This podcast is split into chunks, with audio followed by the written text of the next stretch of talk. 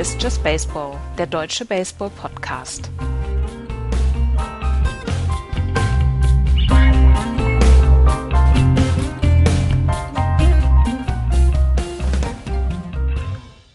Kurz vor der World Series meldet sich Just Baseball mit einer neuen Sendung. Hallo, liebe Freunde des gepflegten Ballwurf- und Rückschlagspiels. Hallo, Andreas. Hallo. Und hallo, Florian. Hi. Bevor wir in den Recap der ähm, Championship Series gehen und natürlich auch ein bisschen auf die World Series vorausschauen werden, gibt es allerdings ein paar Meldungen, die ja, uns beschäftigt haben und die wir äh, euch nicht vorenthalten wollen und die auch so ein bisschen zur Pflicht eines äh, Baseball-Podcasts gehören. Das sind leider nicht so schöne Nachrichten. Zum einen haben wir äh, eine sehr traurige Nachricht aus der MLB, nämlich äh, Eric Cooper ist gestorben, Andreas. 52-jähriger Umpire, der ähm, ja in dieser Postseason sogar aktiv war bei Yankees gegen Twins, ist ähm, in der Nacht zu gestern ähm, verstorben. Genau, 52 Jahre alt, du hast es gesagt, Eric Cooper hat Yankees gegen Twins noch mitgeschieden und war einer wohl mit der beliebtesten Umpires, die es gegeben hat. Rob Manfred hat das gestern verkündet, dass er gestorben ist. Er hatte wohl ein Blutgerinnsel und ähm, daraufhin hat es wohl ein Herzversagen gegeben und auf jeden Fall ist er dort ähm, gestorben. Er hat, wie gesagt, die ALDS noch mitgeschießt, war am ähm, zweiten, äh, war an der Second Base am 7. Oktober, als es das Spiel 3 gab im Target Field, wo die Yankees dann diese Serie geclincht haben. Er hat 2014 hat er auch bei der Serie zwischen den Kansas City Royals und den San Francisco Giants mitgeschießt. Ähm, er hat damals ähm, vor allen Dingen diesen Job bekommen, weil er extrem gut war bei Replay Challenges. Nur drei seiner Calls während der Saison 2014 wurden von der, vom Replay über, äh, überstimmt, beziehungsweise äh, als falsch dann herausgestellt. Und er hat insgesamt zehn Division Series geschiedst, vier League Championship Series und das 2005er All-Star Game, zweimal die World Baseball Classics. Er hat drei No-Hitter insgesamt geschiedst, zwei von Mark Burley, ähm, unter anderem das Perfect Game, was Mark Burley vor einigen Jahren geworfen hat, und ein anderes von ähm, Heidi Onomo, ähm, auch ein No-Hitter damals. Und er hat in Cal Ripkins, Cal Ripken Juniors letztem Spiel war er auch dabei und hat dort geschiedst. Und äh, ihr hört es, er war ein sehr, sehr beliebter und sehr, sehr erfahrener ähm, Umpire. Und es hat äh, wirklich alle geschockt, als diese Nachricht dann kam, dass Eric Cooper dort gestorben ist. Und 52 ist ja nur wirklich kein Alter. Das ist, das ist ganz bitter. Eine ganz bittere Nachricht. Ja, 52 ist kein Alter. Da bleibt ja auch nicht viel zu sagen. Es nee, ist halt er hatte äh, absolute, absolute Tragödie. Er hatte eine Knieoperation Anfang der Woche und erholte sich davon gerade und hatte dann noch mit anderen Umpire gesprochen darüber, über die Heilungschancen und dass er wohl nächste Saison dann wieder auf dem Mount ist und dieses Mal oder dieses Jahr nicht mehr schießen würde. Ja, und dann ähm, hat es keine, keine 24 Stunden mehr gedauert, da war er tot. Ja, ähm, ich wiederhole mich, ähm, tragisch gehört leider aber auch zu, ja, zum Leben dazu und deswegen müssen wir es hier ansprechen. Genauso wie eine Entwicklung rund um den Tod von Tyler Skaggs, ähm, die uns, ja, die uns auch äh, in den letzten Wochen erreicht hat. Ihr habt es vielleicht auch schon mitbekommen, ähm, Tyler Skaggs, der ja am 1. Juli tot aufgefunden wurde und dann wurde, ich glaube es war Anfang September, kam ja dann das Resultat raus, dass er halt verbotene Substanzen und Alkohol im Blut hat und dass seine Todesursache dann ja das Ersticken ähm, ja, am eigenen Erbrochenen war. Und ähm, dann gab es jetzt diese Woche oder in den letzten Tagen so eine, so eine Meldung, Florian, die, ja, ich weiß gar nicht, wie ich es ausdrucken soll, die, ähm, die schon so ein bisschen für, für Schock gesorgt hat. Naja, das, man hatte ja schon gesagt, dass, oder die Familie hatte auch schon gesagt, dass ähm, Tyler Skaggs quasi ja nicht unwissend diesen Drogencocktail oder, oder die Drogen, die er genommen hat, ähm, mhm. äh, zu sich genommen hat, sondern dass er dort Hilfe zu braucht. Also auch wenn es sehr einfach ist, an Schmerzmittel ranzukommen, ist es nicht so einfach, an solche Opiate ranzukommen, die er ja auch in, äh, im, im, Blut hatte bei seinem Tod. Und ähm, die Familie oder auch, es gab sehr schnell auch Gerüchte darum, dass eben jemand aus der Organisation ihm ähm, ja dieses zur Verfügung gestellt hat und vor allem jetzt ist gerade eben das Thema dass die Organisation der Los Angeles Angels es wusste. Also, dass es nicht etwas war, was sie überraschen konnte, dass sie diese Substanzen in seinem Blut gefunden haben, sondern ja, ja, das, naja, dass es bekannt war, dass er dort ein Problem hat.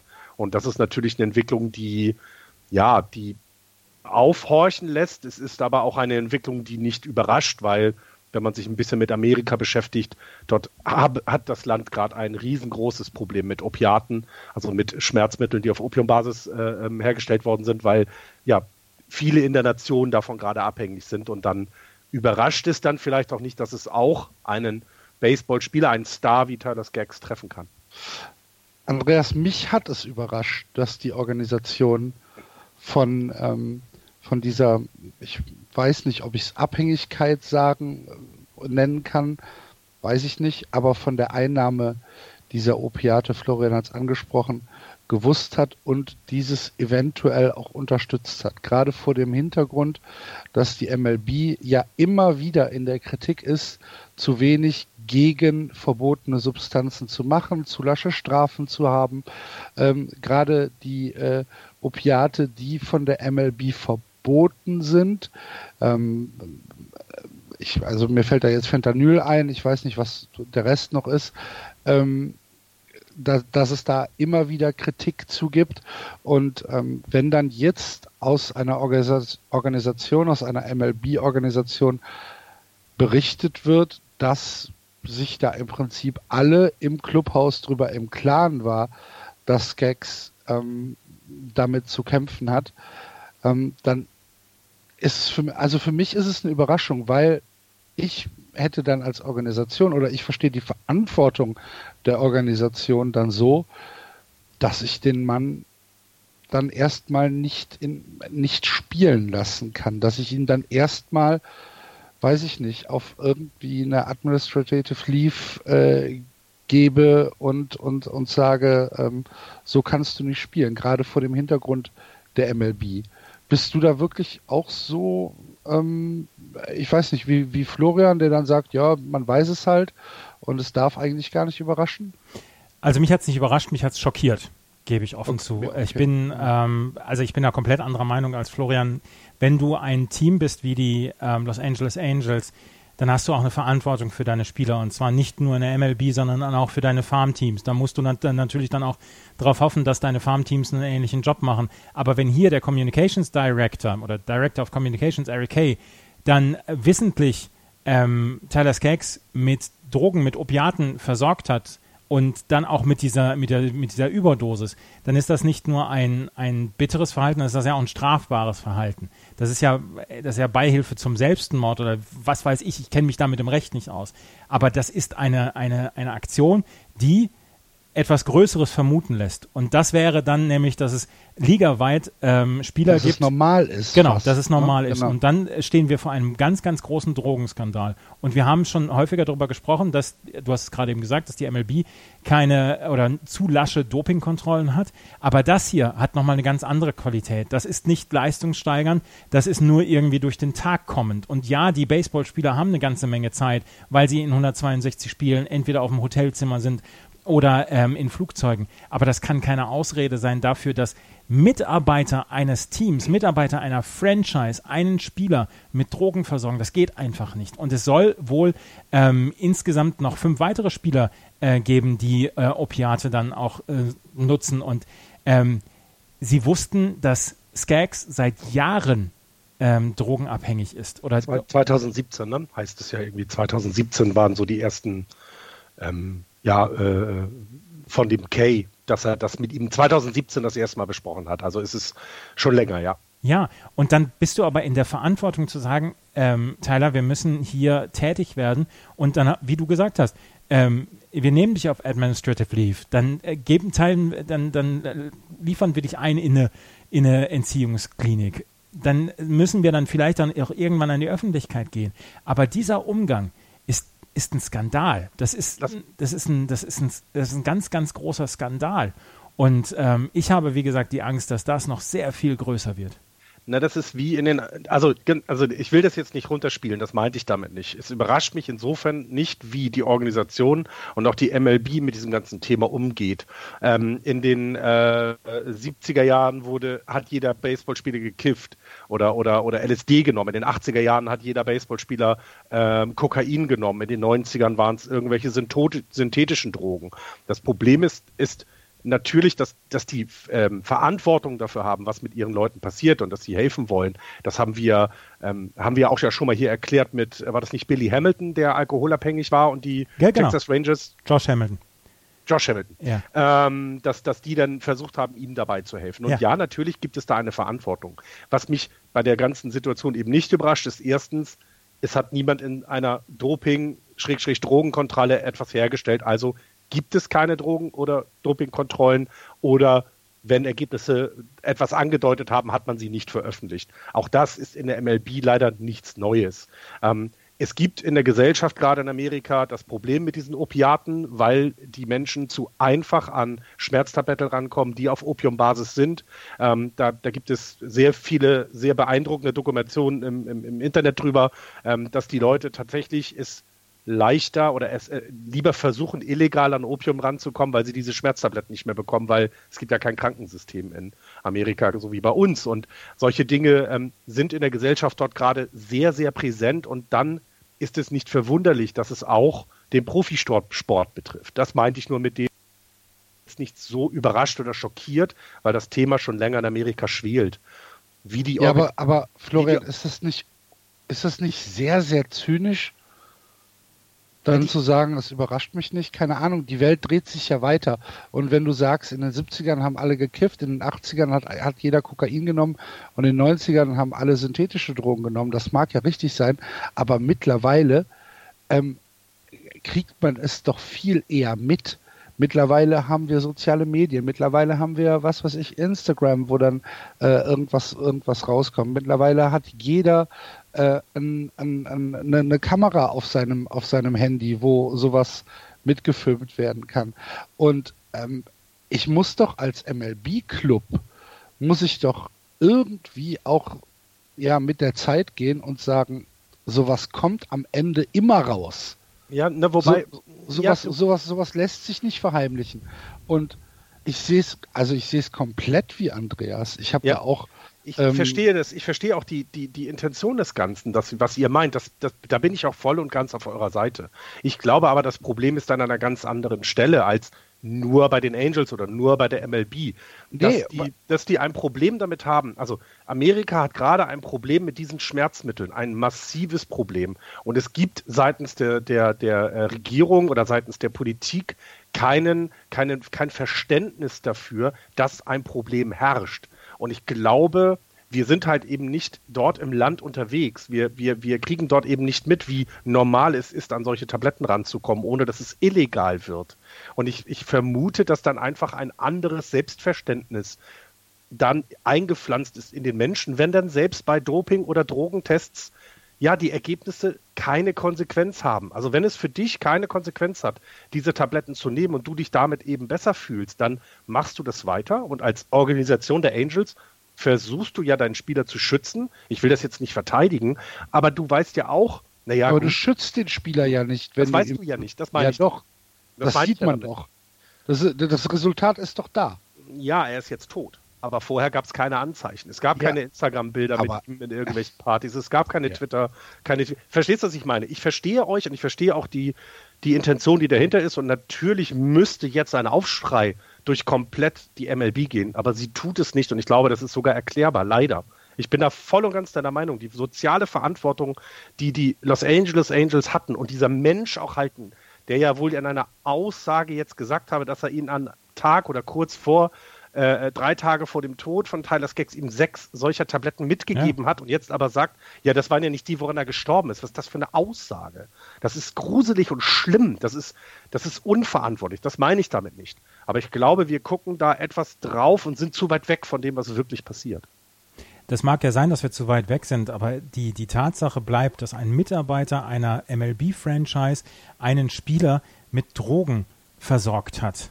Und das ist einfach ein Skandal sondergleichen. Und da äh, ist es mir egal, ob dieses Team in den USA ist, in Venezuela ist oder, oder in Deutschland ist. Das ist ein Skandal. Das ist ein zum Himmel schreiender Skandal. Und meine Sorge ist, dass wir hier gerade erst die Spitze dieses Eisbergs gesehen haben und dass wir am Ende auf einen, äh, auf, eine, ähm, auf einen Skandal gucken, wo man sagt, ja, dass das ähm, Teammitarbeiter Spieler mit Fentanyl versorgt haben, das ist hier gelebte Praxis in den letzten Jahren gewesen. Das wär, würde nämlich, das würde nämlich einen harten Schlag für die MLB bedeuten. Ja, absolut, glaube ich auch. Und ich glaube, das ist, und wir werden das, also, und ich glaube, das ist kein Problem der MLB. Das ist ein Problem aller der ja gut, aber, die, aber wir beschäftigen ja. uns halt einfach ja, ja, genau. mit der MLB. Ne? Deswegen müssen wir auch ähm, die MLB hier als Referenz nehmen und nicht äh, die Gesamtgesellschaft, sondern wir beschäftigen uns halt mit diesem kleinen Kosmos MLB. Ja, klar. Deswegen, also ich glaube auch, und ich finde, ich bin da voll auf eurer Seite, also nicht, dass ihr das falsch versteht, und ich finde, das ist auch eine absolut, absolut schlimme Nachricht und, und ähm, diese Unverantwortlichkeit im Umgang mit dem ganzen Themen das haben wir ja auch schon häufiger hier besprochen und angesprochen. Und ich glaube, da wissen auch die Hörer, auf welcher Seite wir stehen. Das hoffe ich doch. Ja, das hoffe ich. Aber so umsonst Drogen vom Club ist doch auch, also man, komm mal, so schlecht ist das auch nicht. Florian?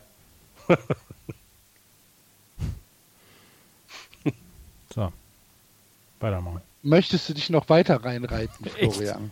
Nee, ich wollte jetzt über Bälle sprechen.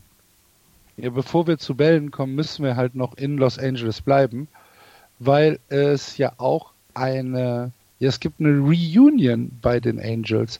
Joe Madden kommt zurück zur 2020-Saison, nachdem er ähm, 30 Jahre lang ja. oder 31 Jahre lang sogar ähm, äh, sein Leben bei den, äh, bei den Angels verbracht hat als Spieler, als Manager, als Benchcoach, kommt er, kommt er jetzt zurück und hat einen Dreijahresvertrag als neuer Manager der Angels unterschrieben.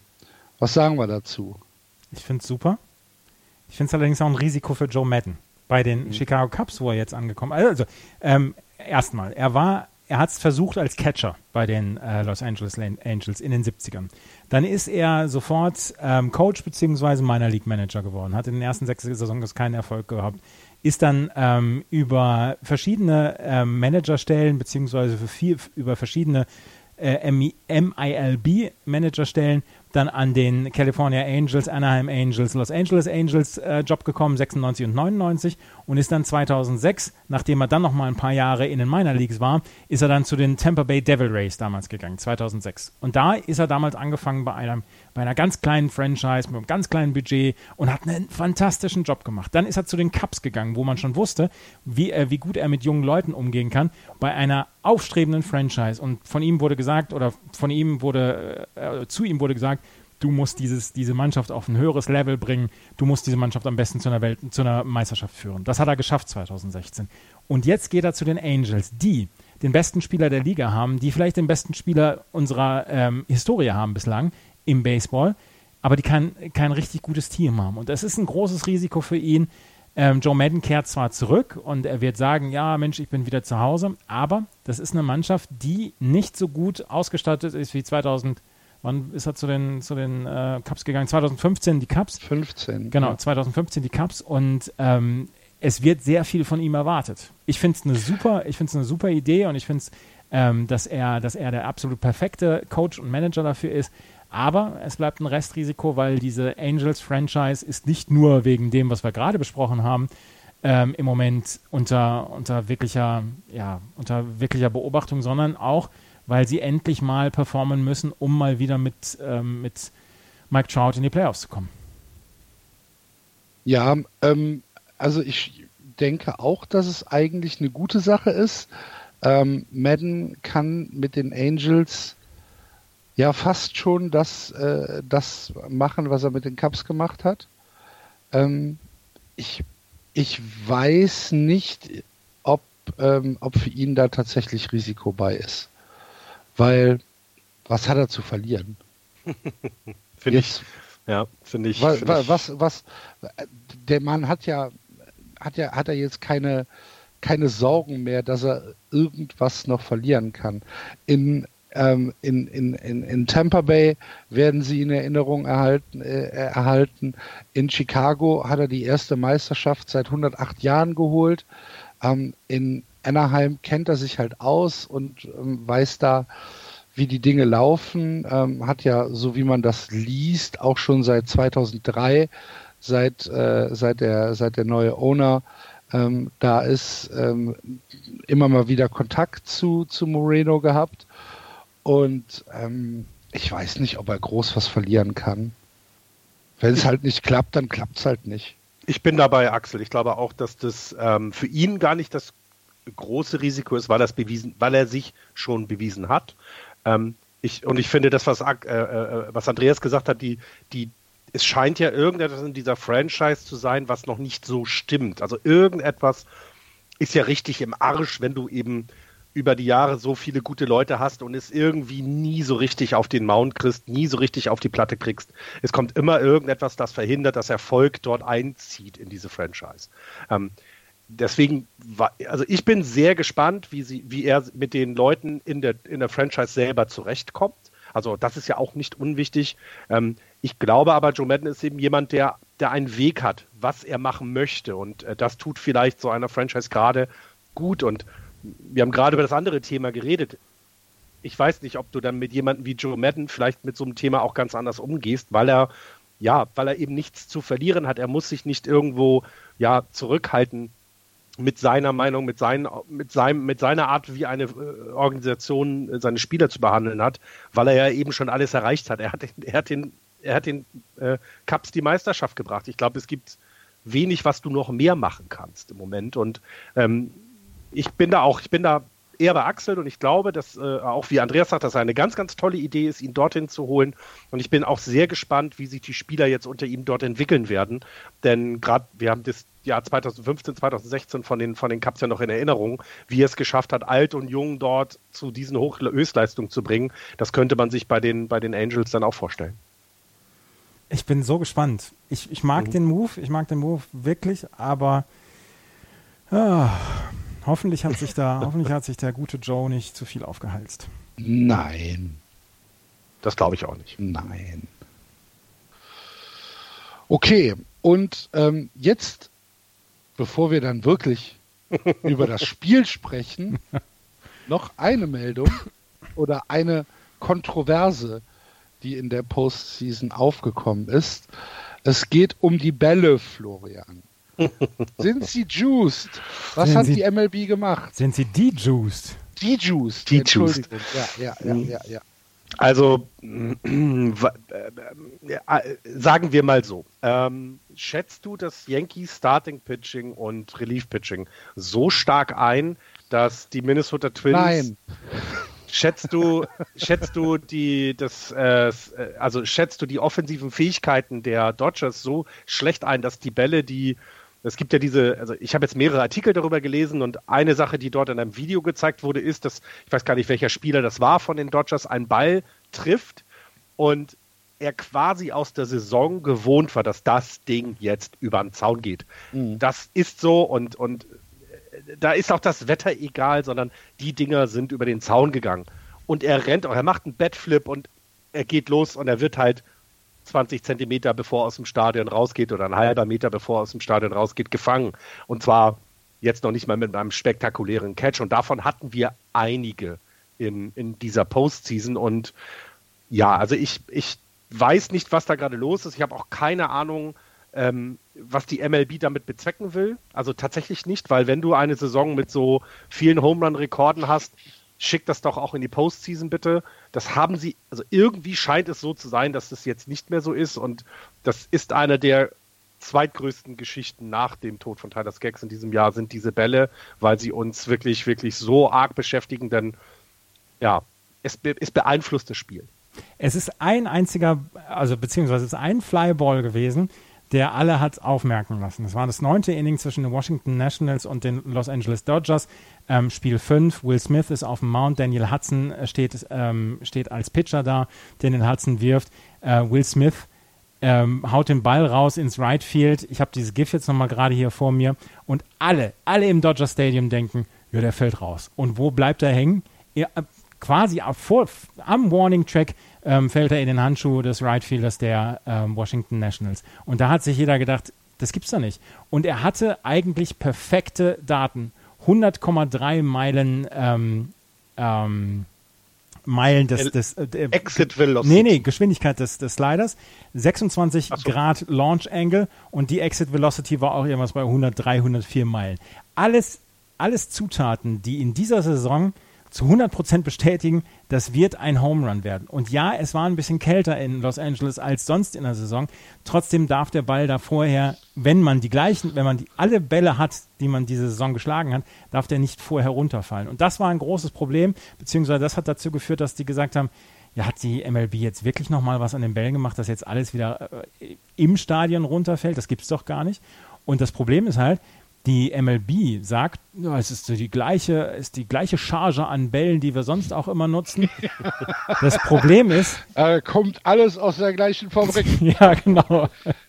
Da das, ist auch, da, wir wissen nichts.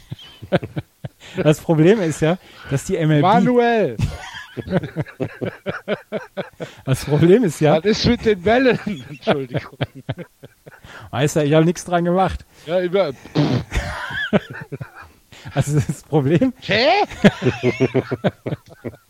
Das Problem ist, dass du, ähm, ernst werden wieder, dass das Problem ist, dass die MLB halt komplett das Vertrauen von allen verloren hat. Sie hat das ganze Jahr über gesagt, nein, wir haben nichts mit den Bällen gemacht, aber jeder Ball, den man nur angeguckt hat, ist aus dem Stadion geflogen. Jetzt sagen sie, wir haben wieder nichts mit den Bällen gemacht, es ist die gleiche Charge und äh, der Ball fällt wie ein Stein vor der Warning Track runter. Und das ist halt, du, du kannst dieser MLB nicht vertrauen. Sie hat vor ein paar Jahren haben sie diverse Firmen, die Baseballbälle herstellen, haben sie dann auch aufgekauft, um dann auch für sich dann auch günstiger zu werden, weil ähm, was haben wir mal was haben wir mal erzählt? Sieben Pitches ähm, überlebt ein einziger Ball in einem MLB-Game und Bälle sind teuer und Bälle ähm, werden sehr viel rausgehauen und du hast ein großes Geschäft dann auch mit, mit Bällen, die du verkaufst und so weiter. Deswegen wollten sie es ein bisschen günstiger haben. Deswegen hat die MLB vor ein paar Jahren Firmen gekauft, die ähm, Bälle herstellen. Und ich kann es mir im Moment nicht vorstellen, dass da nichts dran gemacht werden worden sein soll. Das gibt es da nicht. Ich, äh, vor allem ist es geht ja, also ist, ähm, also ist es ja nicht nur diese Szene gewesen. Ähm, ich hatte es, ich hatte mir den Artikel durchgelesen. Es war natürlich sofort, nachdem die äh, Twins aus der äh, Serie gegen die Yankees raus sind, gab es bei dem SB Nation Blog ein hey, irgendwas stimmt hier doch nicht, weil eben auch Bälle wieder waren, die anders sich verhalten ähm, in, in den Spielen, die sie hatten und fand es da aber so ein bisschen abwegig, weil der Verlierer jammert über die Bälle, die nicht rausfliegen. Mhm. Das war, also deswegen habe ich das so ein bisschen abgestempelt. Das heißt also schon vor der ähm, Nationals äh, äh, Dodgers Serie habe ich, hab ich darüber was gelesen und dachte so, ja, ja, komm, jetzt jammern die Fans halt, weil ja der Ball war nicht rund. Wenn man sich das aber alles anguckt, dann sind es ja eben auch so Kleinigkeiten. Ne? Das ist, also äh, selbst die Teams haben ja festgestellt, dass die Spinning Rate sich schon wieder geändert hat. Also es muss ja noch nicht mal, hm, also dieses irgend, also ne, es muss ja nicht mal was Großes sein, was du änderst, sondern wenn der Ball sich plötzlich nur ein paar Prozent weniger dreht als vorher, dann hast du ganz andere Effekte.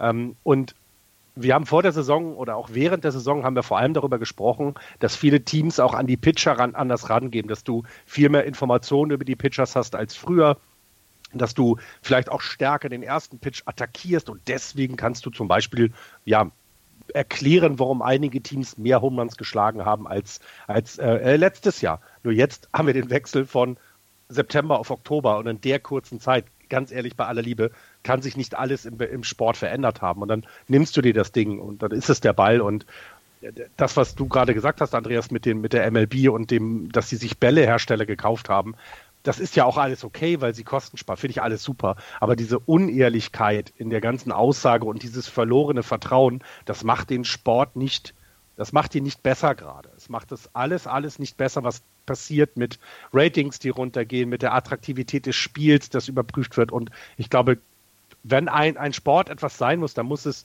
verlässlich sein. Und wenn es für eine Saison halt Juiced Balls sind, dann ist es so, ist doch in Ordnung. Aber dann spielt sie bitte auch damit zu Ende und dann ist gut und dann überlegt man in der neuen Saison, was man macht. Wir haben ja überragende Pitching-Leistungen jetzt gesehen in den letzten Wochen. Von daher, ich kann, kann damit ja sogar leben, weil ich habe ich hab die äh, LCS-Serien sehr genossen. Aber ähm, naja, aber es ist doch, ist, also jetzt mal ohne, ohne blöd, aber es verändert den, das Spiel, ob, ob du Small Ball spielst, also ob du versuchst, auf Base zu kommen, äh, einen Infield-Hit zu haben, ähm, äh, nicht, nicht Strikeout zu gehen, sondern den Ball zu riskieren, zu warten, geschickt zu sein. Wir, wir erleben, keine, oder, Hit, wir erleben gar oder, keine Hit-and-Runs mehr zum Beispiel.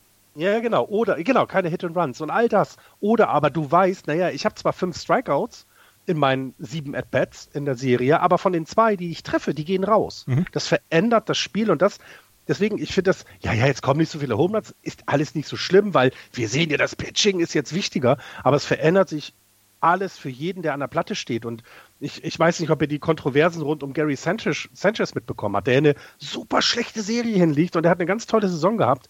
Das sind die Dinge, die es beeinflusst. Nicht, dass die Yankees deswegen es verdient hätten, in die World Series zu absolut, gehen, aber. Absolut. Du gehst, du gehst äh, im gesamten Hitting, gehst du die gesamte Saison auf Launch Angle da, da, dafür, dass du ähm, Flyballs hast, die auch rausgehen, dass du die Flyballs hast, dass sie auch die große Chance haben, dann rauszugehen, weil du dass dieses und auch letztes Jahr ähm, ja gesehen hast, dass jeder Ball, den du nur anhustest, rausgeht. Aber ähm, jetzt hat sich das von September auf Oktober geändert und du hast es gerade gesagt, Gary Sanchez hat nichts mehr. Ich meine, er hat äh, so auch nicht viel getroffen, aber wenn er einen Ball getroffen hat, waren es entweder Flyouts oder lausige ähm, Groundouts und äh, Gary Sanchez sah mit am blödsten aus in, der gesamten, in den gesamten LCS eigentlich ja, ein Powerhitter. Ja, ja, ja, genau. Und, und, und, also ich hätte jetzt zum Beispiel so ein Team wie die San Francisco Giants gern in den Playoffs gesehen, weil die haben auch über die Saison keine Homeruns geschlagen und irgendwie Runs zusammenbekommen. Die werden jetzt richtig aufgeblüht. Ja, bestimmt. Da, mal wieder Ernsthaftigkeit hier Da gehe ich auch von aus. Ja, ja, da gehe ich auch von aus. okay. Dann sind wir also jetzt tatsächlich mitten im Sportlichen. Sollen wir ein bisschen über die ALCS reden, die in der Nacht zu Sonntag äh, zu Ende gegangen ist mit einem äußerst spektakulären Spiel. Ähm, das hat sich jetzt gerade sehr nach Gerd Delling angehört. Ja. Ne? Ein äußerst spektakuläres ein, Spiel. Ein fulminantes Spiel, um Fritz von Thun und Taxis zu zitieren. Ja. Ui, ui, ui. Da schlägt er raus. Ja. Der, der ähm. stattliche Barträger aus Venezuela.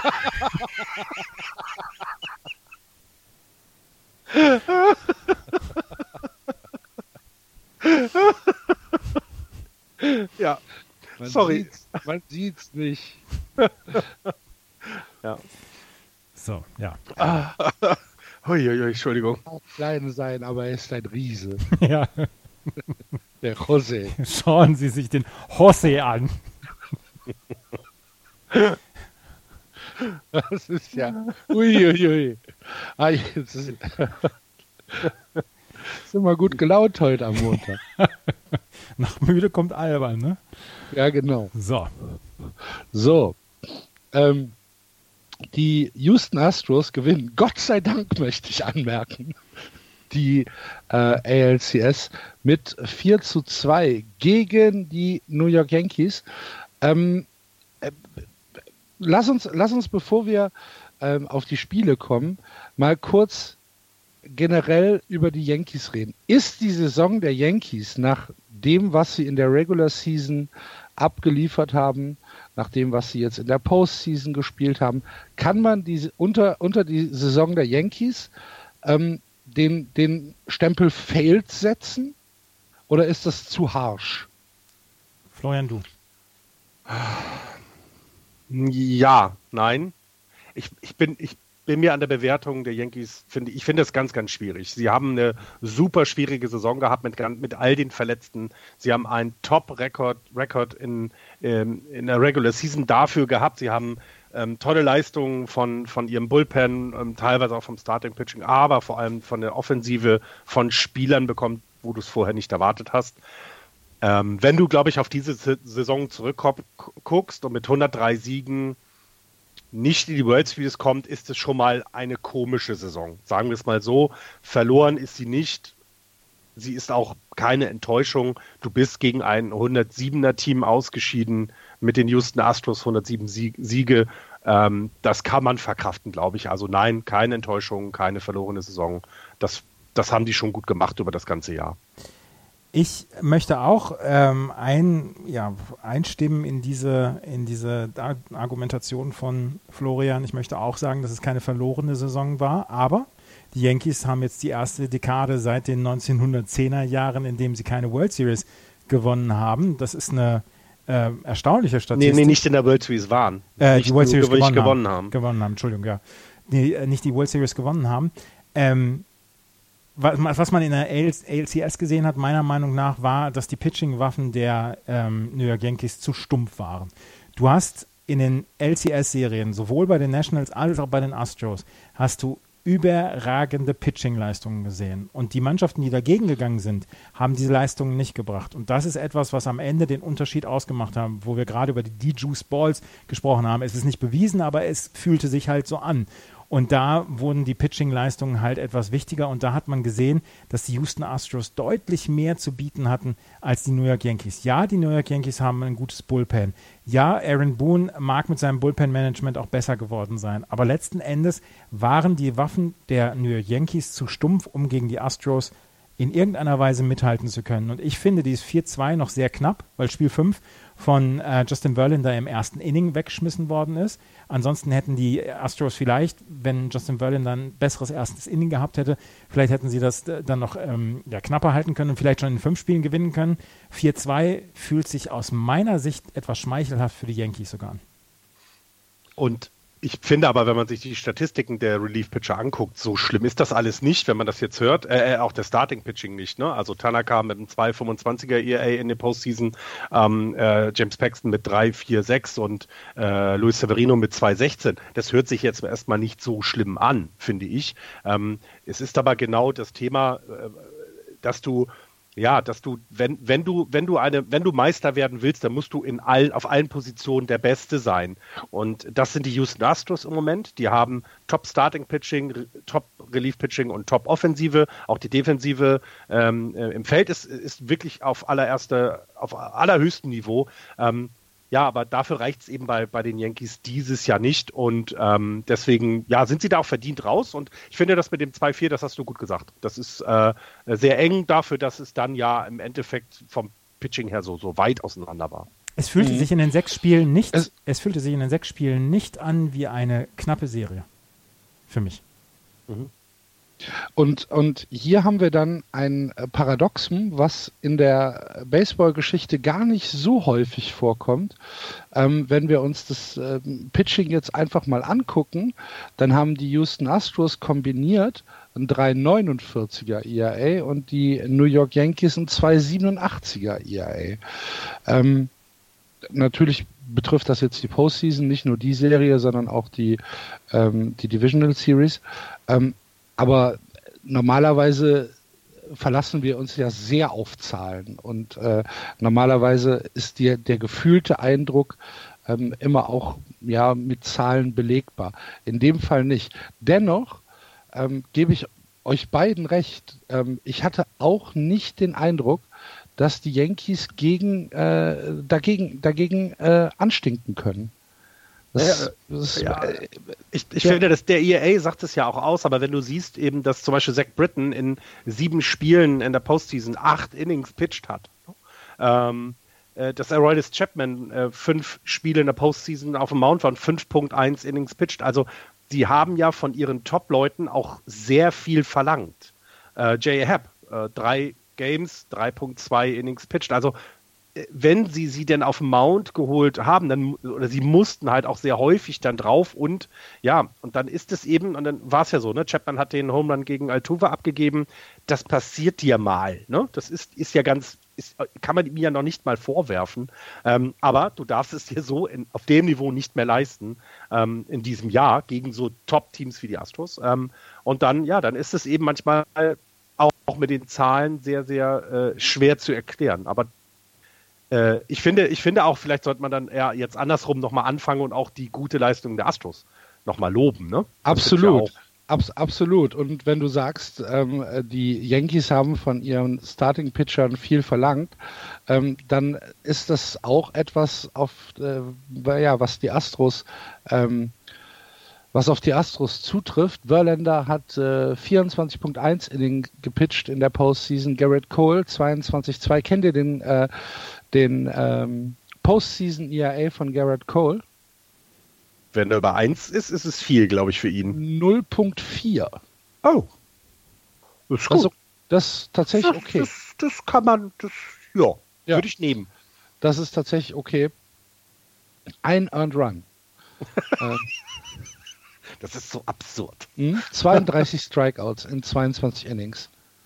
Das ist so das absurd. 12,7 Case äh, äh, pro Spiel in der ähm, äh, pro neun Innings in der in der Postseason. Das ist tatsächlich hart. Ich mein, äh, äh, Granky auch 14 Innings gepitcht, Osuna 7 Innings gepitcht und äh, das Relief Pitching ähm, hat eigentlich bis auf Abreu und Hector Rondon auch nicht viel zugelassen. Und ja, natürlich müssen wir die müssen wir die Houston Astros loben, ähm, wo, wo ich so ein bisschen, ich sage jetzt, also enttäuscht wäre jetzt tatsächlich zu viel gesagt, aber Andreas, die Offensive der Yankees hat in der Postseason nicht das gezeigt, was sie in der Regular Season gezeigt hat. Ist das tatsächlich nur die Stärke der Astros oder waren da auch, da waren ja auch Missed Opportunities bei, ne? Das ist genau das, worauf ich jetzt zu sprechen kommen wollte, wo du gerade die Statistiken von Garrett Cole vorgebetet ähm, hast. Es war das Spiel 3 der Houston Astros gegen die Washington Nationals. Garrett Cole stand auf dem Mount für die New York Yankees und ähm, äh, für, die, für die Houston Astros, Luis Severino ja. für die New York Yankees. Und Garrett Cole hatte in den ersten zwei Innings große, große Probleme, ähm, die Null zu halten, beziehungsweise die Leute von der Base zu halten. Ähm, Garrett Cole hatte fünf Walks, das war sein Karrierehöchstwert an Walks. Und er hat es trotzdem geschafft, sieben Innings zu pitchen, nur vier Hits abzugeben, sieben Strikeouts und mit einem Nuller ERA da rauszugehen. Da haben die New York Yankees in den ersten zwei Innings so sehr versäumt und so sehr es nicht geschafft, Garrett Cole vom Mount runter zu prügeln, das hätten sie machen müssen, weil gerade in den ersten beiden Innings gab es vier Walks für die New York Yankees. Sie hatten einmal sogar, glaube ich, Bases loaded und Garrett Cole kam da jedes Mal wieder raus. Und das war das, was du sagst, die Missed Opportunities. Und das ist was, ähm, was dann dazu noch kommt, die Offensive, die nicht geklickt hat bei den äh, New York Yankees. Und du kannst ja bei den, bei den Statistiken kannst du ja auch ähm, äh, nach League Championship Series gucken. DJ LeMayu hatte eine wunderbare League Series äh, oder League Championship Series mit einem 3,46er Average mit 26 At-Bats und 9 Hits. 6 Runs hat er gescored, 2 Home Runs, 3 RBI, 3 Walks hat er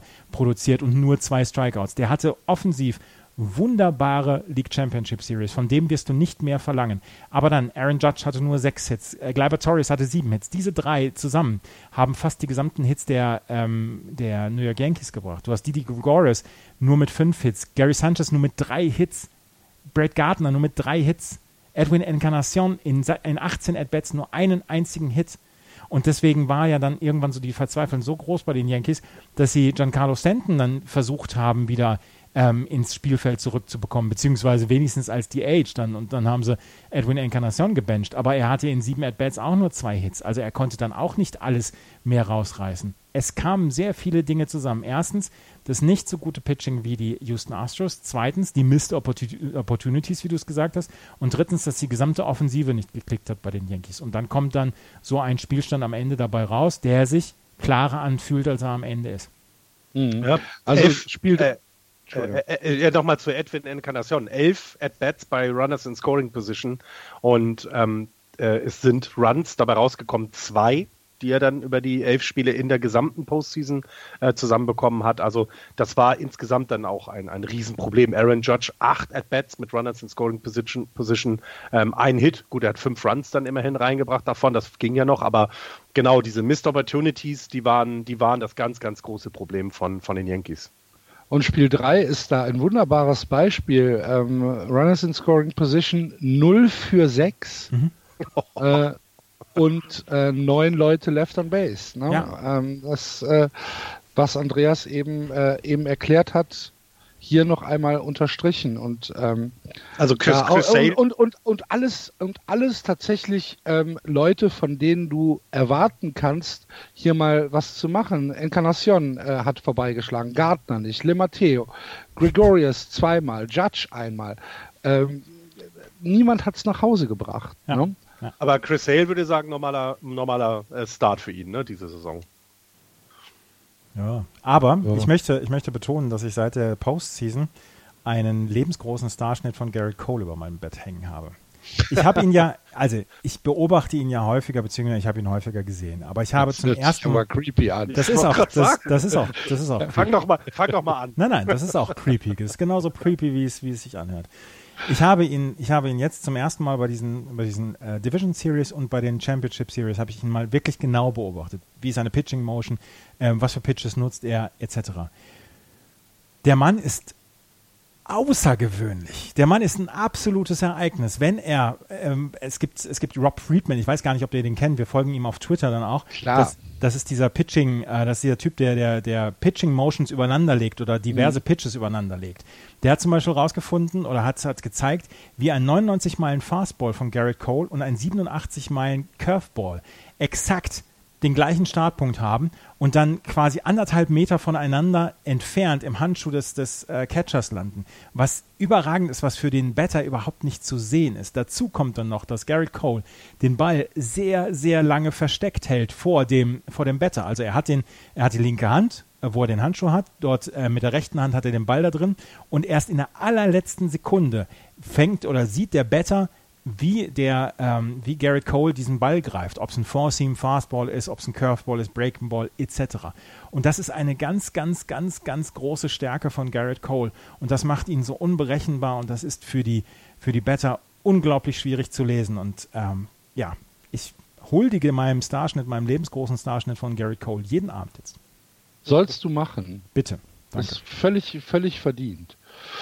Ähm, und ja, du hast Spiel Spiel Spiel 5 ja schon angesprochen, aber wir müssen dann natürlich auch, um die Serie abzuschließen, über dieses Spiel 6 in Houston Ra Raiden, Raiden Raiden. ähm, was ich, äh, ich habe es am nächsten Tag äh, nachgeschaut, ich habe es nicht live gesehen, Schande über mein Haupt, aber ähm, ich, äh, sobald das Spiel fertig war oder im Prinzip im Flug noch, äh, habe ich euch geschrieben, seid ihr spoilerfrei, weil ich, ich, mu- ich, musste, ich musste mich mitteilen, ähm, was für ein fantastisches Baseballspiel, welch fantastisches Fielding, was Reddick da gemacht hat, was, äh, was Brantley da gemacht hat, der Wurf von Brantley, ach du liebe Güte. Ja, ja. Ähm, also das, das Spiel ähm, kann man für mich eins der besten Baseballspiele, die ich je gesehen habe, wo ich nicht emotional involviert war.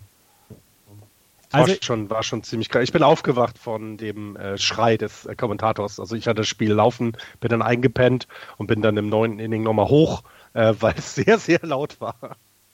Und wie, wie toll und wie, ähm, was für eine, ja, was für eine Symbolik dass das hat, dass, dass José Altuve diesen entscheidenden Home Run für die Houston Astros geschlagen hat, um sie dann in die, ähm, in die World Series zu bringen. Weil Das José ist Altuve, schon wieder viel zu cheesy. Ne? ja, ja, ist es auch. Jeder, jeder, jeder Drehbuchschreiber würde das rauseditiert bekommen. Ich würde sagen, ah, nimm Juli Guriel oder so, nimm Alex Bregman von mir aus, aber doch nicht José Altuve. Der Typ, der seit Jahren da für die Franchise steht, der der absolute Franchise-Player ist, der der absolute beliebteste Mann da ist, der ähm, die, äh, der seit Jahren konstant Weltklasseleistung bringt. Er haut diesen äh, Aroldis Chapman Ball so sehr aus dem Stadion beziehungsweise an die ans Hallen an die Hallenmauer, dass Aroldis Chapman dann auch nur noch ein verschmitztes Lächeln blieb und Das Lächeln war, war klasse, ja. ja, und Aroldis, 407 Fuß. ja, und ich, ähm, ich bin ein schlechter Mensch, aber ich habe es, ich habe gedacht, es hätte keinen besseren treffen können als Aroldis Chapman. Na, Ronald Osuna hätte es auch noch. Ja, gut, den- den ist auch noch drin. Aber ja, ich finde auch vor allem, was ich da äh, so interessant finde, ist, äh, wie ähm, schwierig die Saison für äh, José Altuve war. Er war häufig verletzt. Er war ja nie in absoluter Topform. Ähm, die Astros konnten es sich aber leisten, ihn langsam wieder ranzuführen. Sie waren eben nicht darauf angewiesen, äh, ihn in der Saison schnell hochzuziehen, sondern die hatten die Ruhe und die Möglichkeit, das zu machen. Und jetzt ist er in den Playoffs, ähm, ist er jetzt top fit. Das sieht man, finde ich. Also ich finde, er wirkt viel, also wesentlich dynamischer als in den Spielen, in die ich ihn in der regulären Saison gesehen habe. Äh, und, und das eben, also bei den Juiced Balls ist ein Home Run immer noch ein Home Run. Also wenn du den Ball vernünftig triffst und alles richtig machst, dann geht das Ding halt raus. Und das hat José Altuve die letzten Jahre gezeigt, dass er es kann bei der Körpergröße, man darf das ja alles nicht vergessen. Der Mann ist 1,3 Meter drei groß, glaube ich, ne? Oder was 1,5 Meter? Fünf. Ähm, habt ihr das Bild gesehen, wie er und äh, Aaron Judge nebeneinander stehen? Ja. Es gibt ja, ja, ja, ganz viele Fotos von den beiden. Ja, das ist so, das ist so, wo du denkst, meine Güte. Und aus dem kriegst du aber eben trotzdem noch genug raus aus diesem Körper, dass du den Ball über den, über die, über, ja, an die Stadionmauer kriegst. Und ich finde, das, das hat mich auch so gefreut, dass es eben nicht so ein Riesenbär ist, der das Ding raushaut, wofür sie ja auch mal gemacht waren, diese großen äh, Leute, die die Bälle dann in, in Homans umwandeln. Finde ich, das, das fand ich eben auch so, so klasse dazu. Aber das Play dieser gesamten League Championship Series und das Play des Spiels ist halt natürlich dieses Double Play von Michael Brantley. Und wir haben ein ähnliches Play im gleichen Stadion im letzten Jahr gesehen, als Andrew Benintendi ähm, ja. den entscheidenden Catch gemacht hat. Damals hat es das Spiel beendet. In diesem Fall war es nur das siebte Inning. Aber ähm, wie Michael Brantley diesen Ball. War es nicht fängt, das achte? Oder ist da achte, Entschuldigung, ja, das ja. achte. Ähm, wie Michael Brantley den Ball fängt und ihn dann noch an die First Base zurückwerft, wo Aaron Judge halt völlig orientierungslos irgendwo in der Gegend rumgejoggt ist. Ja, da, da mache ich Judge aber keinen Vorwurf, ganz ehrlich. Ähm, ich schon ein bisschen. Ich schon ein bisschen. Da muss er, da muss er noch eine, also ja. er, er muss natürlich den, äh, den exakten Lied haben, aber er muss dann auch noch wenigstens so drauf sein, dass er sagt, mh, hm, ganz vielleicht catcht Michael Brantley den oder fängt Michael Brantley den. Oh, schwer. Also. Äh, ich, ich glaube, ich wäre an Judds Stelle auch losgegangen. Ja, auch, ich auch, aber da, du musst doch nicht mitten auf, auf dem Weg von der Second zur Third Base sein, um, um schon das äh, da um, um am besten noch den Run zu scoren. Ja. Also ich habe mir, hab mir da Gedanken gemacht, Mensch, Mensch, Mensch, ist das nicht vielleicht ein bisschen viel gewesen von Aaron Judge? Und dann ist er ja auch nicht zurück, komplett in vollem Speed zurückgelaufen, sondern ja, es ist halt auch noch ein bisschen. Ich fand dieses, dieses Play von Aaron Judge, ich will dem, dem Play von Michael Brantley überhaupt nichts wegnehmen, aber ich habe gedacht, boah, ey, Aaron, da hätte sich auch noch hätte sich ein bisschen mehr Mühe geben können. Jetzt ist er natürlich auch relativ groß ja. und träge im, in der, ja. im Drehmoment. Ne? Aber wenn er mal in Gang gekommen ist, ja, ja. dann ist es eine Dampfwalze, Gut, die nicht aufzuhalten ist. Siehste, ne? und in, entsprechend lang ist der Bremsweg. Ja, ja, ja, ja. ja, Michael Brandleys Play war das. Wahnsinn. Aber das von Reddick fand ich auch tatsächlich fantastisch, ein Inning davor. Ja. Ne? Also klar, Brantley stellt das noch ein bisschen in Schatten, aber also es war insgesamt waren das zwei Plays, wo ich mit offenen, mit offenem Mund vom Fernseher saß. Und als dann im Top of the Nines die Yankees ausgleichen, da wäre fast was kaputt gegangen. es war, fand ich, äh, äh wie gesagt, ich habe hab, hab ja nur geschlafen und als ich dann äh, äh das danach gesehen habe, das war schon, da hat man schon gedacht, The Evil Empire is back. Ne? Aber wirklich. Ich, äh, ich war ich war ungespoilert. Ich wusste auch nicht, wie lange die Übertragung noch geht. Ich saß da und dachte, oh nein, das äh, bitte nicht. Ja. Und ähm, das, das war schon, das war schon Dramatik pur dann. Ich weiß gar nicht mehr, wer den, wer den, wer den Home Run geschlagen hat. Le Matteo oder wer war's? Le Mayo. Le Mayo? Le Matteo, was sage ich denn schon wieder? Le Matteo, das ist der italienische, das ist der italienische Ja, ja, du weißt doch, dass ich keine Namen aussprechen kann. Le Mayo war das. Wer war's denn? Le Mayo. Ja, der war's, okay. Ja, ja, ja, ja. Der war, der war schon richtig, genau. Und genau, das ist so, äh, ich, äh, jetzt mal ohne blöd, wenn eh, also wenn äh, Le, Le Mayo, Le Mayo, mein Gott, wenn der äh, der Held der Serie geworden wäre, dann ist das auch eine Geschichte, die wir hätten gut erzählen können, weil er eben ja über das Jahr hinweg für die Yankees eine Top-Leistung gebracht hat. Also es war ja jetzt keine Überraschung, dass der sowas kann. Ne? Dass es dann so geendet ist, also dass du dieses, dieses von ja, von oben, von ganz oben und jetzt haben wir sie nochmal an der Kandare und dann kommt José Altuve und sagt, nee, heute nicht. Äh, das ist schon sehr geil. Also da macht Baseball auch jedes Mal immer wieder Spaß. Ja. Und dann ähm, tatsächlich die Icing on the Cake, die Kirsche, war dann tatsächlich dieser Walk of Home Run von José Altuve. Sollen wir unsere geheime Leidenschaft nochmal ähm, hier teilen mit den, mit den Hörern? Glaubst du, die ist geheim? Ist sie geheim? Dass wir, dass wir auf Joe Buck stehen? Also ich mag Ach, Joe Buck. Ich, ja. ich äh, kann das nicht, ich weiß nicht wer, also ich, ja, ich bin da nicht so hinterher. Ich, Joe Bucks Calls, Joe Bucks Calls in Spiel 6 waren ziemlich, ziemlich gut. Und ich finde die Souveränität, mit der Joe Buck durch ein Spiel leitet, sehr angenehm. Ich mag sie auch. Ich, ähm, Mir fehlt Tim McCarver noch ein bisschen, aber. Vielleicht ist das meine Sehnsucht nach Ordnung. ja. Das kann sein. Mir fehlt Tim McCarver noch ein bisschen, aber oh. ansonsten. Nee, es geht schon. Nein, John Smalls passt schon. Ja, also ich finde ich finde das auch tatsächlich äh, sehr angenehm, ähm, wenn man, wenn, also ich hatte zum Beispiel relativ große Schwierigkeiten mit den TBS-Serien. Ja, hatte ich auch. Ähm, hat, hat mir, die, da hat mir die Chemie nicht gestimmt. Ähm, ich, keine Ahnung, ich, ich, ich mag Joe Buck. Ich finde, er macht das ganz gut. Aber ich mag Joe Buck ja auch zum Beispiel beim Fußball, äh, beim Fußball, beim Football. Ich mag ähm, Joe Buck, äh, ja, ich mag ihn halt. Du liebe Güte. Jetzt schalten 70 Leute ab. Ja, wahrscheinlich. Kann da keine Wertung zu geben. Schlechte, schlechte iTunes-Bewertung. Ich würde, ich würde ihn nicht erkennen, wenn er redet, aber das ist auch nicht ja, so schlimm. Ernsthaft nicht? Der Doch. ich habe zu wenig Football in den letzten Jahren gehört, wo er ja sehr präsent war auch.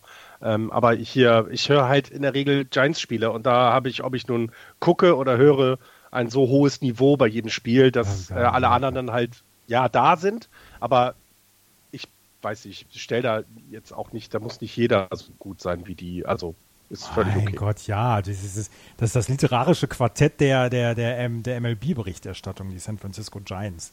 Announcer. Die sind schon sehr, sehr gut, doch, das muss man schon sagen. Aber ich finde, ich finde sowieso die, ähm, äh, also ich bin bisher von dem Ganzen auch äh, äh positiv überrascht von den Übertragungen. Also ja, dann wird er wohl dabei gewesen sein, weil geärgert hat mich noch keiner. Das ist schön, das freut mich. Juhu. Dann hoffen wir, dass das in der World Series auch so bleibt, auf die wir jetzt mal ein bisschen zu sprechen kommen. Ähm, die Washington Nationals haben die große Chance, zum ersten Mal seit 1924 eine Meisterschaft äh, nach Washington zu holen, in, also nach DC zu holen. Wisst ihr, wer, wer die letzte Meisterschaft für Washington geholt hat? Die Capitals äh, vor ein paar nee. Jahren. Die Capitals, ne? Eishockey. Die Eishockey? Senators hießen sie damals noch. Ja, die Baseballmannschaft, meinst du jetzt? Ja. Ach so. Ach so. Ah, ja, ja, ja, die Senators. Die ja. sind ja dann die, oh Gott, was sind die geworden? 24? Die sind dann auch, auch doch umgezogen, die Senators. Ich, ich recherchiere mal eben. Mach das. Ja. Ähm, und äh, die Houston Astros haben die Möglichkeit, ja, tatsächlich in, ähm, in, in Texas äh, Geschichte zu schreiben, als ich meine, das erste texanische Team mit zwei World Series in fünf Jahren. Noch nie da gewesen. Wir haben zum ersten Mal in der World Series Geschichte fünf der Top 10 Pitcher mit den meisten Strikeouts in der regulären Saison in einer Serie. Garrett Cole, Justin Verlander, Steven Strasburg, Max Scherzer und Patrick Corbin. Alle in den Top 10 spielen alle in der, ähm, in der World Series. Garrett Cole übrigens 326 Strikeouts in der regulären Saison. Und wir ähm, erleben die beiden Teams, die ihren Top 3 Pitchern das meiste Geld zahlen. Beide ähm, haben ihre Top 3 Pitcher über 70 Millionen zahlen sie. Die ja. Rotation der beiden äh, Teams, die Starting Rotation der beiden Teams, kombinierter ERA von 1,83 in der Postseason. Das ist okay. Ich freue mich, also ich alle, mich alle, drauf. Alle wetten auf Overruns direkt ein, einpacken. Um, äh, um nochmal eben kurz zu sagen, die ähm, Senators hießen dann tatsächlich zwischenzeitlich sogar noch die Nationals, sind dann aber 1961 nach ähm, St. Paul in Minneapolis umgezogen, um dort die Twins zu werden. Ah, okay.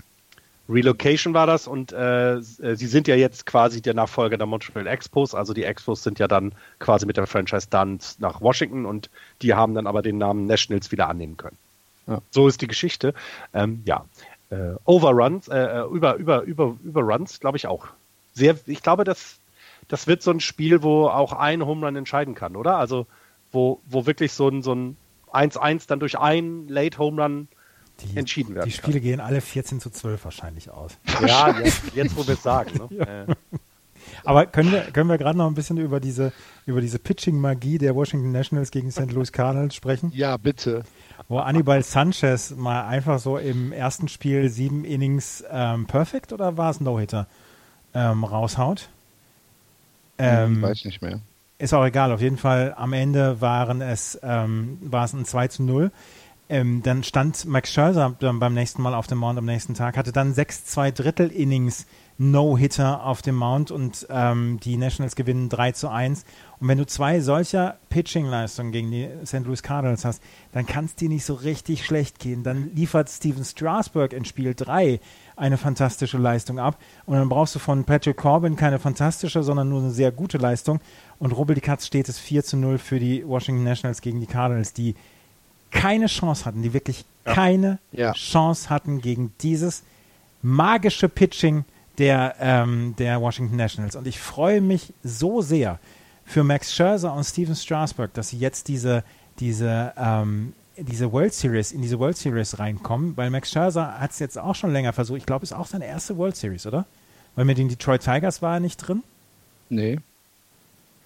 Und ja. ähm, ich muss jetzt nochmal gerade gucken, wo er, wo, aber ich würde vielleicht dann im Gegensatz nochmal dieses tolle Pitching der, der, der Nationals hat ja auch dann zu, äh, da, dazu geführt, ne, die, die Cardinals haben ihre Offensive, die sie ja gegen die Braves ähm, äh, gut noch auf die Platte bekommen haben, ja überhaupt nicht rumbekommen. Ne? Also durch dieses ganz gute Pitching ähm, hast du eben, ne, Matt Carpenter ist 0,77 in den Playoffs jetzt insgesamt und da ist eben diese Serie gegen die, ähm, gegen die äh, äh Nationals auch ausschlaggebend. Ne? Und, und so Leute, auf die man sich verlassen konnte bei den, bei den äh, Cardinals in der, in der Divisional Series, die haben eben überhaupt nichts mehr getroffen. Und ich, ähm, ich man hat eben gesehen, ähm, dieses Pitching der, der, ja, wenn, wenn es dann, wenn es dann, ja, wenn es dann vom Bullpen unterstützt wird, und den darf man, glaube ich, auch nicht unterschätzen, dann ist das schon eine Waffe, die die, die äh, Nationals da in der Hand haben. Und ähm, das war schon, das war schon echt irre. Ich hätte gern tatsächlich die Braves gegen die Nationals gesehen. Die haben sich in der Saison häufiger gegenübergestanden. Ähm, da hätte ich mir so ein bisschen mehr noch ja, Spannung erwartet, weil die sich ja schon kennen. Ähm, so, ja, war es dann eine doch sehr deutliche Championship Series. Ähm, Max Scherzer war tatsächlich seine erste. Max Scherzer war 2012 war im Postseason-Roster der äh, Detroit Tigers, als sie in der World Series waren, aber er scheint nicht äh, gepitcht zu haben in der World Series ja. gegen die San Francisco Giants, weil da waren damals für Detroit Justin Verlander, Doug Fister, ähm, Fister. Sanchez und doch, in Spiel 4 hat er damals gepitcht. Es ist die zweite World Series okay. für. Es ist die zweite für, World Series, okay. Ähm, kann er jetzt ja, kann er jetzt ja das äh, seinem Kollegen von damals Justin Verlander nachmachen, ne? Und äh, sie da mal gewinnen. Der hat ja damals eben auch äh, in dem Team dann eben nicht gewonnen und vielleicht ist das auch so seine, seine, seine Chance, dann in diesem Jahr da mal das wieder gerade zu rücken. Ist es, ist es Druck, den Scherzer hat? Ich glaube, Endlich die, World Series gewinnen, siebenmal All-Star, dreimal Cy Young. Ähm, was weiß ich, was der alles für Rekorde eingestellt hat, zwei No-Hitter. Ähm, hat er Druck? Ich glaube, die Nationals sind ähm, genauso wie Max Scherzer in dieser Position. Wir, wir haben gar nicht damit gerechnet, dass wir dieses Jahr in die, in die World Series kommen. Niemand mhm. hat damit gerechnet. Nachdem, wir haben es ja darüber gesprochen, zwischendurch sie an 19 zu 31 standen, äh, hat doch keiner mehr, hat auch keiner mehr ein, ein Pfifferling auf sie gesetzt. Dann diese, ähm, diese Probleme dann auch mit dem Bullpen. Max Scherzer, glaube ich, genießt das dieses Jahr und die World Series dieses Jahr. Und das meine ich, macht die Nationals dann auch ähm, gefährlich. Dazu ähm, haben sie ein, ein sehr potent offensives Line-up. Natürlich, auch hier muss man wieder darauf gucken, schaffen es die Houston Astros am Starting Pitching vorbeizukommen, um das äh, Bullpen eventuell schon früh einsetzen zu müssen, damit die Nationals das früh einsetzen müssen. Dann, glaube ich, haben die Houston Astros größere Vorteile. Aber ich kann mir im Moment nicht vorstellen, dass die, ähm, dass die Nationals irgendwelchen Druck verspüren. Ja, sie wollen unbedingt die World Series gewinnen und ja, sie haben mit Strasburg jemanden, der absolut auf, im Moment im Peak seiner, seiner Fähigkeiten ist.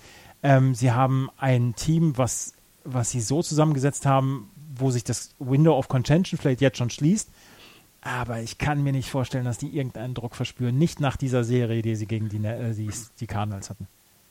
Sie, sie, ähm, ich hatte es ja, äh, also ich finde, sie äh, erinnert eben an die 2014er Giants, die damals auch über die Playoffs, äh, über die Wildcard in die Playoffs gekommen sind, in diesem ne, One-or-Done-Spiel. Das war damals bei den Giants gegen die Pirates. Die Nationals haben das ja dann auch gewonnen und mussten dann eben dummerweise gegen das Nummer 1 Team ran. Das ist ja nun mal so.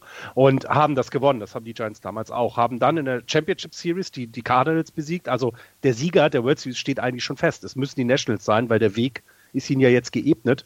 Und ähm, der Druck, der dahinter steht, ist, glaube ich, gar nicht so sehr in diesem Jahr, würde ich jetzt mal behaupten, weil man es eben nicht erwartet hat. Und jetzt ich, ich, ich, es ist, glaube ich, anders, wenn du, wenn du mit dieser, äh, andersherum. Wir haben es gesehen bei den Dodgers, was passiert, wenn der Druck so groß ist. Sie haben es nicht auf die Kette gekriegt, das in Positives umzuwandeln.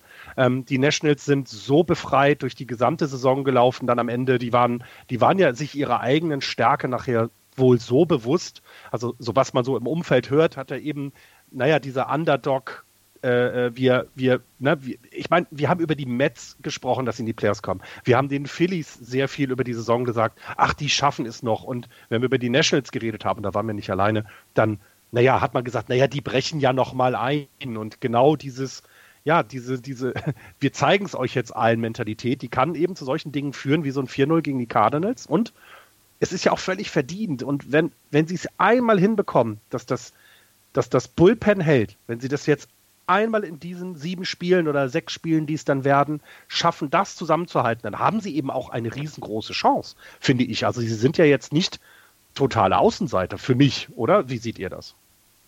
Für mich schon. Ähm, also für mich, für mich sind die, sind die Astros tatsächlich klarer Favorit. Ähm, da kommt auch ein bisschen das Homefield Advantage noch dazu. Also die, die Astros äh, haben in der regulären Saison 60 ihrer 81 Spiele zu Hause gewonnen. Sind also Bären, Bären, Bären stark zu Hause. Ähm, und ich halte sie einfach als Gesamtmannschaft tatsächlich für besser. Für mich, für mich sind sie, sind sie Favorit. Ich schließe mich da Las Vegas an. Ich, aber, aber ja, äh, Favorit würde ich auch sagen, aber in der Höhe, wie ich das jetzt schon häufiger gehört habe, also auch mit dem so absoluten Abstand. Das, das finde ich so ein bisschen, das ist mir, na, also, das ist mir dann zu viel, finde ich. Ich finde, das ist ein Duell auf Augenhöhe von beiden Leuten. Die Astros sind vielleicht ein bisschen stärker, ähm, weil sie den besseren Bullpen über die Saison hatten, um es mal deutlich zu machen. Aber wenn der zusammenhält bei den Nationals, dann finde ich, ist das auf Augenhöhe. Also ich glaube auch, dass die Houston Astros Favorit sind, aber ich möchte die Washington Nationals ähm, nicht mehr abschreiben nach dieser Postseason, die sie gehabt haben und nach diesen Pitching-Leistungen, die sie gehabt haben. Und wie gesagt, die Houston Astros müssen erstmal an diesem Pitching der Nationals vorbei. Und darauf bin ich sehr gespannt und darauf freue ich mich dann auch. Das naja gut, aber andersrum müssen die Nationals natürlich auch am, am genau, Astros-Pitching genau, vorbei. Genau. Erstes Spiel, Max Scherzer gegen Garrett Cole. Es wird nicht viel besser. Nee, ne? viel besser also, kriegst du es nicht. Da musst du dir schon Mühe geben. Ich glaube, anstrengen müssen sie sich beide jetzt. Also würde ich jetzt so mal vermuten. Es gibt tatsächlich noch Karten für den Minute Make Park. Ähm, Restkarten über, äh, über, über, ja, ähm, na, wie heißt es denn? So Reseller. Zweitmarkt. Ab, äh, ja, genau. Ab äh, 372 Dollar. Das geht ja so. Wenn ihr äh, also tatsächlich äh, in der, in der äh, Houston-Ära seid, kann man mal machen. Ich würde vielleicht aber nicht Spiel 1 nehmen, sondern ich würde vielleicht gucken. Dann, Florian, werden die Tickets aber auch keine 375 Dollar mehr kosten. Ja, aber dann lohnt es sich, wenn du dann 700 Dollar aussiehst, wie du siehst aber, wie sie clinchen. Was hatten die, was hatten die Cups damals? Äh, da waren doch Leute, die 10.000 Dollar für ein Ticket ja, bezahlt haben. Sowas, ne? ja. ja. Und dreieinhalbtausend für Standing Room Only oder so. Ja, genau. Ja, wenn man das hat. ja, ich wollte noch einmal gerade, wo wir, wo wir gerade bei den Mannschaften sind, wir müssen ja auf die, auf die Lineups gucken von äh, Nationals und von den ähm, Houston Astros und sie haben ja beide einen top-jungen Superstar. Auf der einen Seite Jordan Alvarez bei den Houston Astros, auf der anderen Seite Juan Soto, über den wir jetzt schon zweimal gesprochen haben während dieser Postseason, weil auf einmal jedem aufgefallen ist, dass der Junge ähm, ja etwas speziell an der Platte ist. Und äh, es, gab jetzt, es gab jetzt einen längeren Artikel auf ESPN darüber, über den Soto Shuffle. Den hat er wohl wirklich schon seit klein, seit, seit als kleines Kind gehabt. Und ähm, es gab in diesem Artikel, den der ESPN-Staffwriter geschrieben hat, gab es eine Be Begebenheit, dass letztes Jahr Anibal Sanchez ähm, wohl für die Braves noch gepitcht hat und gegen Juan Soto gepitcht hat und Soto das gemacht hat und dass äh, Sanchez sofort lachen musste, weil er erst gedacht hat, ja, ist er verrückt oder will er gleich, will er gleich auf mich zukommen und mich verprügeln? Und ähm, Florian hatte das ja schon mal erzählt, die, die Coaches wollten das ja Soto dieses Jahr abgewöhnen, aber es ist wohl so, dass ähm, Soto das sich nicht abgewöhnen lässt und also ich gucke bei At-Bats von Soto erstmal weg. Ja, wenn, wenn ich er, auch. Wenn Mich er, nervt das kolossal. Ich wenn würd, er am Schlag steht. Der hätte mindestens dreimal einen Ball in den Rücken gekriegt schon von mir, auch wenn man das nicht macht. Aber so ein, ach nee, ich finde das ganz, ganz schlimm. Und es ist ja nicht nur der Shuffle, sondern es sind ja auch noch die relativ extrovertierten Gesten zum ja, Pitcher hin. Ne? Natürlich, natürlich. Er guckt dem Pitcher direkt in die Augen, er fasst sich ans Gemächt, also da ist ja alles da dabei. Da rückt er nur das Suspensorium zurecht. Ach so, ja. Das, ist, das hat nichts anderes zu bedeuten. Mhm. Also ich kann da schon verstehen, dass man, dass man ja, differenziert über, über Juan Soto denkt. differenziert hast du jetzt schön gesagt. Ja, ja und ich, äh, das Blöde ist, ich bin äh, unterwegs beim Kunden am Dienstagnacht und äh, ich vermute, dass ich das Spiel nicht sehen kann, ähm, was mich sehr, sehr ärgert, weil gerade das Duell ähm, dass du solche Leute jetzt mal eben ja auf dem Niveau siehst. Ne? Also wie du hast das mit dem mit, mit Soto angesprochen, der ja nun auch noch so blutjung ist. Ähm, und, und, und die ihm dann da mal gegen Garrett Cole ja die, die Bälle um die Ohren fliegen sehen ähm, oder eben den Ball aus dem Stadion schlagen, weil auch das kann er oder können auch die anderen bei den Nationals. Ähm, das, äh, das tut mir sehr, sehr weh, dass ich das erste Spiel nicht sehen kann. Ja, ähm, wir müssen eh mal gucken. Wir haben ja über die gesamte Saison schon Terminschwierigkeiten gehabt. Wir versuchen natürlich die World Series, so wie ihr das von uns gewohnt seid, äh, komplett zu covern, ähm, haben aber leider ja noch keinen noch keinen wirklichen Plan. Kommt ein bisschen Arbeit dazwischen, ähm, ob wir das alles so gut schaffen. Ähm, wir hoffen, ihr äh, verzeiht uns, falls einmal eine Sendung ausfällt und wir zwei Spiele auf einmal machen müssen. Äh, wir informieren in den sozialen Netzwerken, auf äh, Twitter meistens. Wenn ihr uns da folgt, ähm, dann sollten alle Informationen bei euch ankommen. Eins Aber noch, eins, eins, ja? eins noch gerade, Entschuldigung, bevor du dein, dein Schlussstatement aufsagst. Nee, ich wollte, ich wollte, ich war noch gar nicht fertig. So, ich wollte euch noch was fragen. Ah, bitte. Wie geht's denn aus? äh, Andreas darf sich zu den Houston Astros ja nicht mehr äußern. Wir haben ja jetzt ein Schreiben bekommen von denen. Ja. Ähm, äh, das, war, das, war, rot, das Schreiben. Ja. Das war, deswegen, äh, ich glaube, sieben Spiele und die äh, Astros gewinnen dann zu Hause. Astros und sechs. Ja, sage ich auch, Astros in sechs. Herzlichen Glückwunsch, Washington Nationals. Zum Sweep.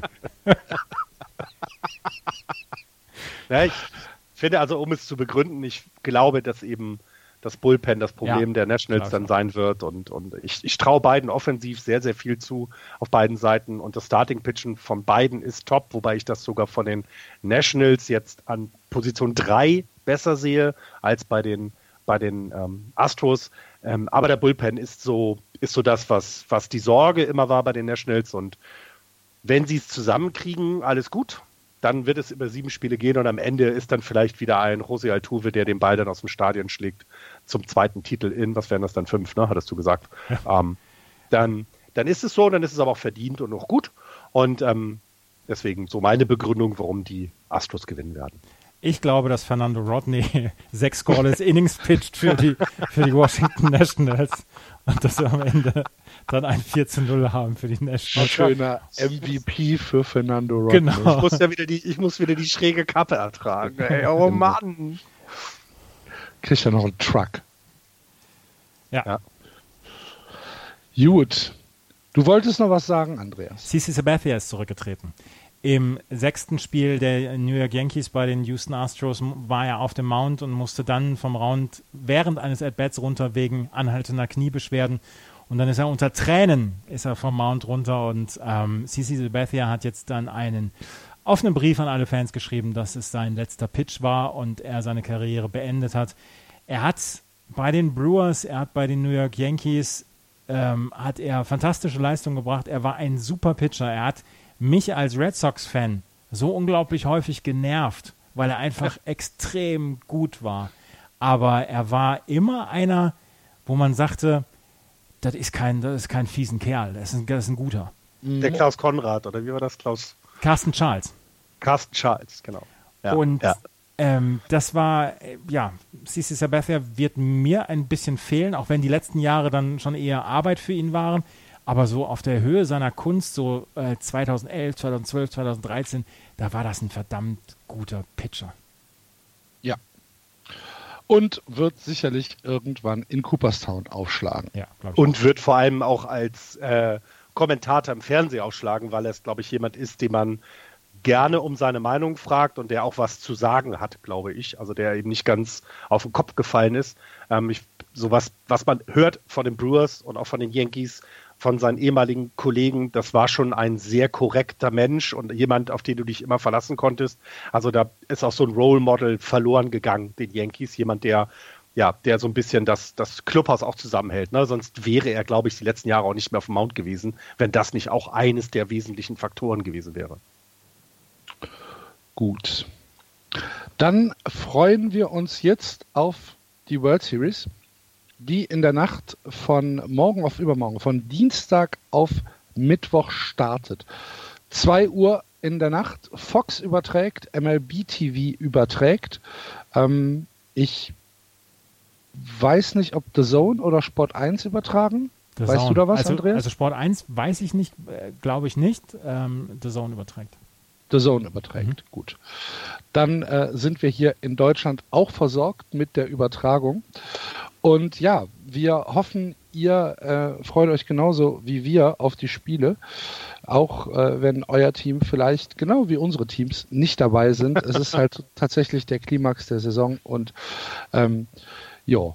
Wir versuchen es zu covern, so gut es geht. Folgt uns auf äh, Twitter oder auf Facebook und schaut da mal rein. Wir freuen uns natürlich auch über eure Kommentare. Wir freuen uns über ähm, über Bewertungen auf iTunes, wenn ihr da mal Zeit habt, äh, uns eine Rezension zu hinterlassen, da freuen wir uns sehr drüber. Und wenn ihr Bock habt, dass es Just Baseball auch nächstes Jahr gibt und äh, dass dieses Projekt hier weiter existiert, dann würden wir uns natürlich auch freuen, wenn ihr uns dabei ein bisschen unterstützt. Es gibt auf dem äh, auf der Homepage gibt's einen kleinen Spendenbutton und ja, falls da was kommt, wäre das auch ganz toll. Vielen Dank fürs Zuhören hat wieder Spaß gemacht heute am albernen Overreaction Monday. Wir hören uns hoffentlich am Mittwoch wieder. Und äh, bis dahin, Playball, macht's gut. Tschüss. Tschüss. Ciao.